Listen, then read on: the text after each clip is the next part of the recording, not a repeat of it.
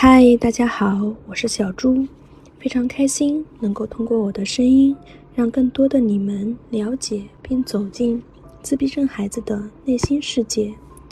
接下来由我为大家朗读一个小故事，故事的名字叫做《让我告诉你喜欢飞机》。那是和家里人一起去北海道旅行时的事。已经很久没有坐过飞机了，上次坐时还很小，没有察觉到。这次我很惊奇地发现，起飞时身体的重力负荷让我感觉很舒服。那时突然想到了下面的故事：那里是一个小小的、安静的绿色星球。自闭人介绍道。这里就是我们的星球。